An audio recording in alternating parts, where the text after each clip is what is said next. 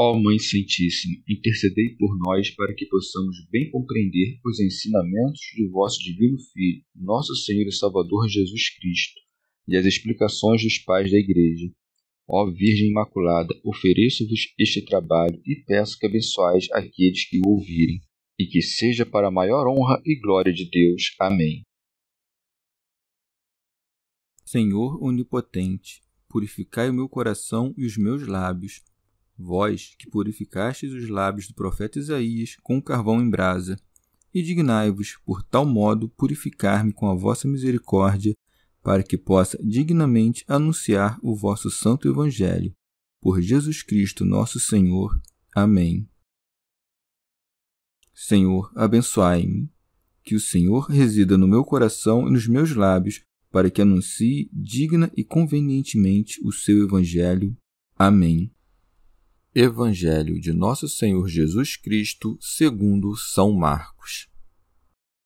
Os fariseus pedem um sinal no céu. Saíram os fariseus e começaram a discutir com ele. Para pô-lo à prova, pediram-lhe um sinal vindo do céu. Suspirando profundamente seu espírito, Jesus disse: Por que esta geração procura um sinal? Em verdade vos digo que a esta geração nenhum sinal será dado e, deixando-os, embarcou de novo e foi para outra margem.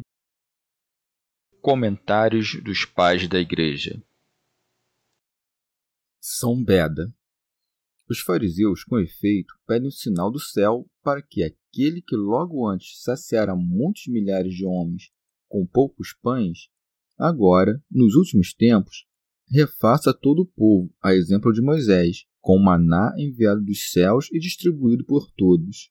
É isto que eles pedem no Evangelho de João, dizendo: Que milagres fazes tu para que o vejamos e acreditemos em ti? Nossos pais comeram maná do deserto, segundo está escrito: Deu-lhes a comer o pão do céu. Teofilacto Diócrida. Ou pedem o sinal do céu, isto é, que ele faça com que o sol e a lua parem, que faça vir uma chuva de granizo e mude a atmosfera, pois eles acreditavam que ele não podia realizar um sinal no céu, mas apenas em nome de Beuzebu fazer um sinal na terra. São Beda. Assim como, prestes a restaurar a turba que acreditava, sobre ela dava graças, também agora dá um suspiro por conta do estúpido pedido dos fariseus, pois, derramando afeto pela natureza humana, alegra-se por sua salvação da mesma maneira que se aflige com seus erros por isso se segue.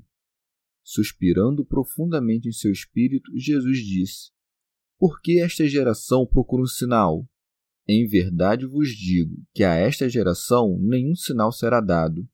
Isto é, não será dado, como diz o Salmo: Jurei uma vez pela minha santidade, de nenhum modo faltarei a Davi. Isto é, não faltarei a Davi. Santo Agostinho e não deve causar espanto o fato de Marcos não dizer que o Senhor respondeu aos que pediam um sinal do céu o mesmo que Mateus disse sobre o sinal de Jonas. Mas diz Marcos que o Senhor respondeu: Não será dado sinal, coisa que devemos compreender como um sinal do tipo que pediam, isto é, do céu. Ele omitiu, portanto, o que Mateus recordou. Teofilacto Diócrida. Por isso o Senhor não lhes deu ouvidos, porque outro será o tempo dos sinais dos céus, a saber, o tempo do segundo advento, quando as forças dos céus serão abaladas e a lua não dará sua luz. Já no tempo do primeiro advento, nada disso se dá, mas tudo se faz com plena mansidão. São Beda. Também não se deveria dar um sinal celeste à geração dos que tentam o Senhor. Quanto ao mais, mostrou um sinal do céu à geração dos que buscam o Senhor, quando, sob o olhar dos apóstolos, subiu aos céus. Segue-se, e deixando-os, embarcou de novo e foi para outra margem. Teofilacto Diócrida. O Senhor despediu os fariseus como não corrigidos, pois onde há esperança de correção, aí se deve demorar. Já onde o mal é incorrigível, daí se deve afastar. Chegamos ao fim de mais um dia de comentários da Catena Áurea. Muito obrigado por ficarem até aqui, que Nossa Senhora derrame suas graças sobre nós e até amanhã.